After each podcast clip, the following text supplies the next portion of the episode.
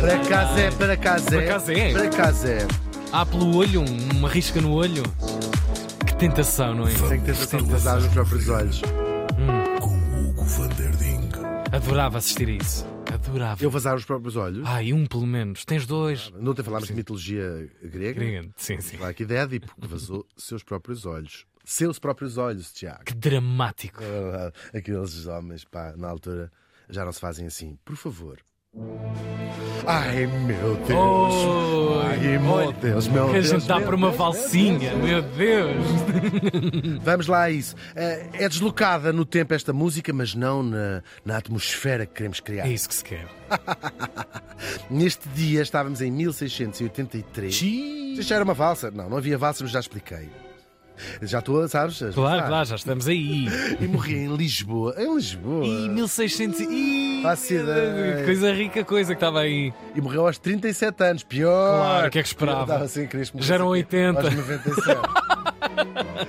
Falamos da princesa Maria Francisca de Saboia, que foi, Tiago, não uma, mas duas vezes rainha de Portugal. Ai, tens de me Caso explicar isso. único, Tens caso único. isso, Tem que explicar mesmo, mulher. Se uma rainha é uma coisa, Tal e qual. Uma ser duas. Tal e qual. Oh, tal e qual. Deus. A Maria Francisca Isabel nasceu em 1646 em Paris. Para o que ela estava guardada. Se ela soubesse em Paris para o que estava guardada, nem tinha cá aparecido. nossa. É verdade. Mas nasceu na família real francesa, o que já não é mau. Tinha, por, lá- por o pai e por a mãe, Sim. aquilo era tudo da família real. Tudo, tudo em bem, as casas boas, boas salas, Os avós eram ótimos. bons ecrãs já na altura, ótimos. assinatura da Netflix, Tal tudo. qual. é- Lá tinha um tio casado tudo. com uma mulher assim. Opa, mas isso também não se quem vê, não isso. tem. Pronto. Tal e qual. Nós já sabemos que esta gente nunca casava por amor, nem sequer por vontade. Ah, apetecia imenso saltar à espinha do Duque de Guise. Não acontecia isto. Quer dizer, podias fazê-lo, mas não te precisavas de casar com o Duque de Guise ou com a Duquesa de. Parece que por esses tempos o- o- a palavra própria, a palavra amor, vinha sempre com um ponto de interrogação. Que é isso? Grafava-se assim, não é? Amor, amor. Sim. Aliás, nós pensamos nas cortes. Olha, esta corte onde ela nasceu, a corte de Versailles, é um belíssimo exemplo disso. Do, epá, mas esta gente deitava-se todas umas com as outras. Não era o escândalo. Aliás, já dissemos que a, a posição da amante do rei era uma coisa pública e sabida e notória. Porque as pessoas sabiam que não casavam muitas vezes por amor. eh, Sobretudo nas famílias reais. E, portanto, deitavam-se com outras pessoas porque era o dado. Quer dizer, há casos de casamentos felizes, há casos onde por causa de uma moral mais cristã, se quiseres, não era bem visto propriamente dito essa história das amantes, e sabemos que houve muitas eh, mulheres e provavelmente homens também que sofreram com esse drama, mas também era o esperado. E então, porque casavam para quê? Para, eram peões diplomáticos. Claro, para manter toda a Claro, teia Eu agora organizada. preciso fazer pazes ou um acordo comercial com o rei de Espanha. Então casas com o rei de Espanha. Era assim que se fazia. Pois. As pessoas também aceitavam isso, era a sua vida. Não tinham... Olha, pelo menos não tinham que trabalhar na vida. Pensavam assim, antes Isso. disso ter que trabalhar. É uma fatura que se aceita. Que se aceitava. Tudo- Por mim está ótimo. Ah, não mexe. Por mim está ótimo. não, não mexe que estraga, diziam elas. E foi assim também com a nossa Maria Francisca, que se vai casar com o rei Afonso VI de Portugal, que era rei já desde criança, portanto ela casa com ele já, já rei, muito criancinha, pequenina, só que tinha morrido o pai, não é?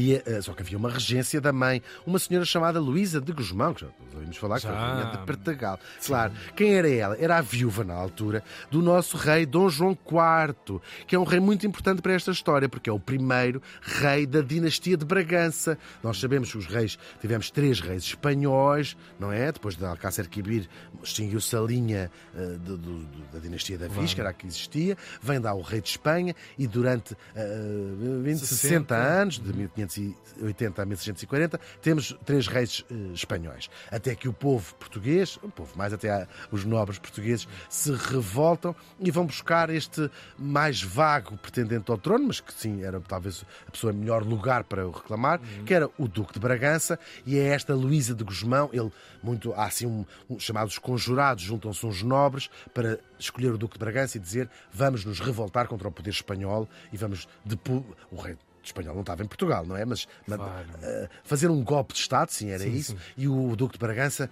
que- João, que mais tarde João João IV, estava muito reticente, mas o que vou aceitar, não vou aceitar, com medo que provavelmente é de morrer. Sim, é? ser ele um peão no meio de uma Claro, jogada tipo, que, é que lhe custava a cabeça. Espanha claro. é um país Claro. muito poderoso. Ah, claro, ou seja, um rei Pois. muito, muito poderoso. E estava muito em jogo, porque nós, quando falamos aqui do rei Filipe ter, ser rei de Portugal e de Espanha, significava ser rei do mundo praticamente todo. Porque há uma fase de 60 anos anos do que se chama o Império Português, que era de um rei espanhol, em boa verdade, não é? Tudo Brasil, as pessoas em África, Ásia, tudo isto era administrado Meio mapa coroa. Claro, nós às vezes esquecemos, se calhar, um bocadinho dessa, dessa parte, não é? Um, e é a mulher, esta Luísa de Guzmão, que supostamente lhe terá dito a frase antes rainha por um dia do que duquesa o resto da Vamos. vida. Isto Eu, para isso, serve. Isto serve para para tudo. tudo. Apliquem. Fiquem à tudo vossa na vida, que nunca são de dar mal, é verdade. E assim ele aceita, a coisa corre bem, ele torna-se de facto o aclamado Dom João IV. Ah, E amado. Muito, sim, é o rei da restauração. Claro. É o rei da restauração. Cheira fresco aqui. Olha, É ligaram rei o dos- ar-condicionado ao- neste país. Exatamente.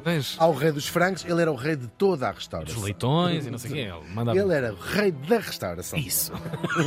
Arespe. Exatamente, era o Arespe, como o tratavam por graça lá em casa. Agora, claro, também já temos falado disto aqui muitas vezes, não ficou tudo resolvido no 1 de dezembro de 1640. Pois. Pelo contrário, seguiram-se uma série de batalhas, guerras, chamam-se as guerras da restauração, que vão durar mais 30 anos. 30 anos, em boa verdade, 30 anos. Muitas vezes aqui tens lembrado esse Claro, facto. porque às Uma vezes- coisa não acaba naquele Não, dia, naquele Os espanhóis momento. Claro. não deram de barato. Nós, nós deixamos aqui 30 anos, que só 30 anos depois é que, de facto, o rei espanhol disse. De, eh, eh, como é que se diz? Reconheço a independência Claro. do Reino de Portugal. Até ali houve guerras eh, graves, claro.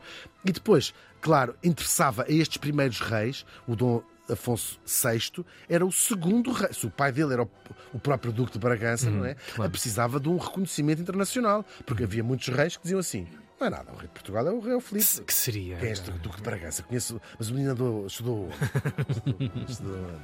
É filho de quem, não é? Uhum. Ahm, Portanto, tem que ser os teus pares a validar a tua sim, circunstância. e portanto iam buscar apoios ah, aonde? Aos inimigos dos espanhóis. E portanto é que tinham estes casamentos, como vão fazer mais tarde com a Inglaterra, portanto vão buscar os, aquele, todos os países que odiavam Espanha para se fortalecer. E é o caso de França. E vão lá, vai um tipo, um aristocrata português, o Conde de Castelo Melhor, que nesta altura eram, eram diplomatas com uma missão espinhosa, convencer ah, princesas, reis no caso, de casarem as filhas com esta incipiente, ah, ah, incipiente ah, di- dinastia que se estava, estava ali a formar. Trata do casamento, este Conde de Castelo Melhor, que há de ser verdadeiramente o maior inimigo da nossa Maria Francisca. Já vamos saber porquê. Porque o noivo, ela chega, eles casam. Ah, o noivo é que não é propriamente de sonho. Ele tinha mais ou menos 3 anos, já falámos aqui quando falámos dele. Ele apanha umas febres gigantescas. Hoje acredita-se que possa ter sido meningite e ficou. Vão deixá-lo todo apanhadinho de um lado, portanto tinha bastantes limitações físicas também. físicas. E era um bocado choné para o resto da vida. Tinha um feitio mesmo muito complexo. Aliás, ele é até retratado em alguns sítios, em alguns retratos contemporâneos, de uma maneira pouco, pouco simpática. E tinha um temperamento muito lixado, sobretudo para aquilo que não interessava. Ele, olha, a governação não me chateia. E tinha, fazia coisas que na altura deixavam toda a gente. Mirabolantes. Mirabolantes. Tinha, atirava coisas pela janela, teve. ah, encheu o palácio, ele era o rei, não dava para dizer que não. não é? A Luísa de Guzmão, a mãe, de vez em quando, chegava lá à casa como se fosse um adolescente. E assim, pois. vocês todas daqui para fora. Teve famosíssimo, nós tra- tratámos disso assim, ia para a rua, já adu- adulto, não é? Quer dizer, 16 anos, 17, 18, mas era o rei, não é? claro. Ia para, para, para o palácio era no Palácio da Ribeira, que depois cai no terremoto, ia brincar com os rapazes da rua, andar à pancada, ainda por cima, como ele tinha algumas limitações, os rapazes gozavam com ele sem ele perceber, faziam-lhe bullying. Um rei. Imagina, O rei vai nu. Imagina, envolve-se, depois levava para festas. Ele devia ser, toda a gente passou por esta fase. Aquilo era o equivalente a um after. E ele imagina chegares e dizes assim: agora vamos todos para a minha casa. E então ia toda a gente para casa. Viveram lá prostitutas no Palácio Real. Há um famoso, até se sabe o nome dele, António Conti, que está escrito nas crónicas, que, que às tantas era quase o namorado dele que vivia no palácio. Este homem, não, de facto, não era bom da cabeça. E a, e a Maria Francisca a dizer: está aqui uma coisa esperta. Ela que vinha de Versailles, não é? das coisas eram más, mas pelo menos a gente andava mais Claro, associados. claro. Pensou ela. Ah, enfim, estas pessoas tinham. ele- às tantas tinha este amigo, ou que seja, um quarto no palácio, havia umas prostitutas que tinham um quarto. Gatekeeping nenhum. Era uma loucura. De vez em quando lá ia a Dona Luísa do Guzmão a dizer assim: Você vá-se embora daqui. Vocês, onde é que estão os meus taparoeiros? Show, é show, show, show, show. Enfim, aquilo vai, vai. E ninguém com mão no próprio. Ninguém com mão no próprio, não, quer dizer, era o rei, ainda assim. E depois, porque é que o reinado dele. As crónicas dizem ah, que trazia assim gente de, de- de muitos sítios diferentes. Má conduta. E não só, gente que não, não tinha geralmente acesso a escravos, Claro, gente claro, não tinha acesso ao passo, não é? Ia ao, ao, ao terreiro do passo, ou essas coisas todas, vinham chegar aos navios e diziam assim: pessoal, vamos para a minha casa. A festa Eu é estou a aqui. exagerar um bocadinho, mas é para pintar o que se contava da altura. Sim. Agora, isto vai ser hum, mais ou menos o reinado dele não passa péssimo, antes pelo contrário, é até um reinado uh, próspero de consolida- consolidação e depois muito também guerras com a tal Espanha, por causa do tal hum, Castelo Melhor, do Conde Castelo Melhor, que era o seu vamos dizer, Sua ministro, Pois. Sim, sim, e que é de facto um, um governante brilhante, brilhante e que o defende muito, que são muito amigos, fazem uma, uma amizade muito grande, ahm, protege-o muito, tem ah, revoltam muito estas ideias de que, que, que o tratam mal e que percebe que ele não é muito bom da cabeça, não é? Pois. E portanto é o grande valido dele, a rainha. Há uma paternidade Mulher. aí também, de alguma forma, uma cena de. Eles eram da mesma idade. Pois, mas há aí percebes? um.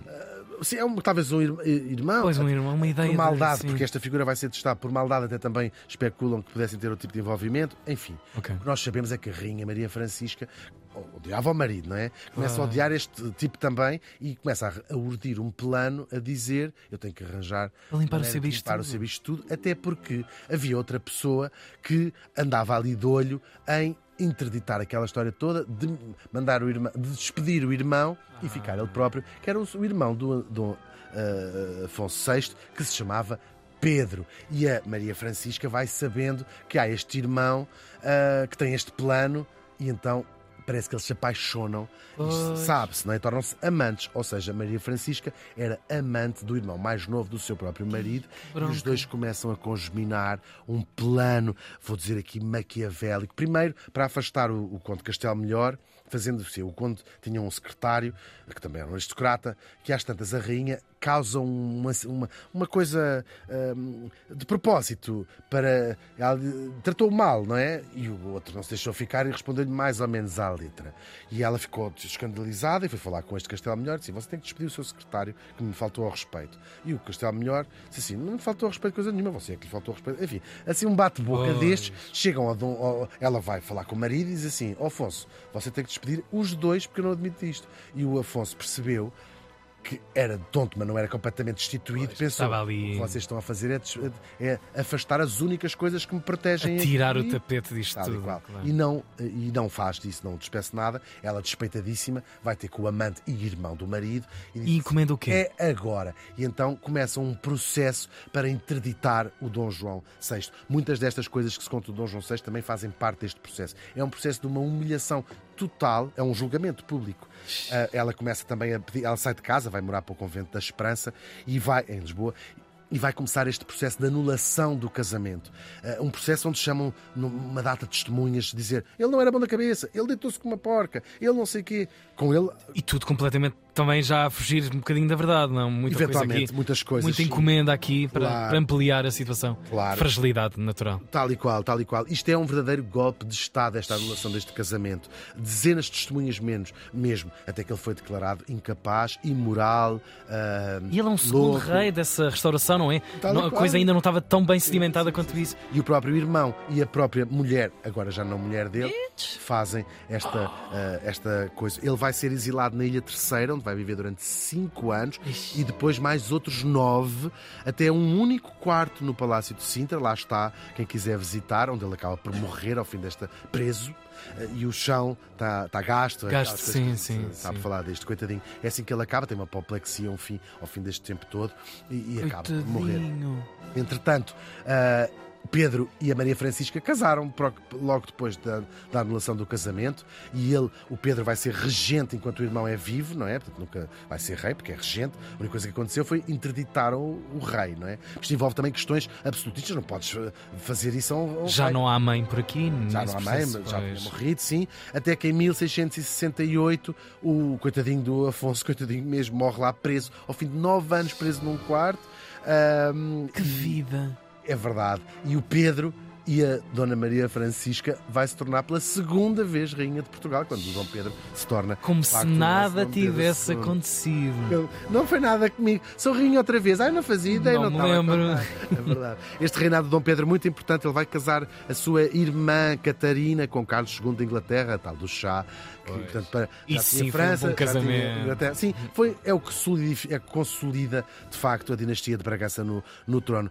Ela, eh, claro, ela vai ser rainha de Portugal pela segunda vez, mas não há muito tempo. Ela morre apenas três meses de umas febres, três meses depois do, do marido Afonso ter morrido em si. Do primeiro. É cá se faz, cá É se verdade. paga, meu Eles amigo. não, eles não tiveram filhos, aliás, eles alegaram que ela alegou que o casamento nunca tinha sido consumado e é possível que não. A coisa não chegou a netos. Ela, Pedro e Francisca vão ter apenas uma filhinha que foi herdeira durante algum tempo do trono, mas que morreu antes de casar. E depois o Pedro casa outra vez, Maria Francisca morta, e é desse casamento, desse segundo, que nasce o seu sucessor, o nosso Dom João V. O magnífico. voltas. É verdade. Voltas. E temos a ficarmos, ganhamos hoje mais uma vilã da história de Portugal, que nós adoramos. Adoramos esta As nossas preferidas, diga-se. Para magníficos são os outros. Exatamente. E temos de até de lhe fazer uma vénia. É que, de facto, ser rainha de Portugal não deve ser fácil. Agora, ser rainha duas vezes, caredo, não é mesmo? Para qualquer uma. A rainha Maria, a rainha duas vezes, Maria Francisca de Saboia, morreu faz hoje 340 anos certos. Vamos todos.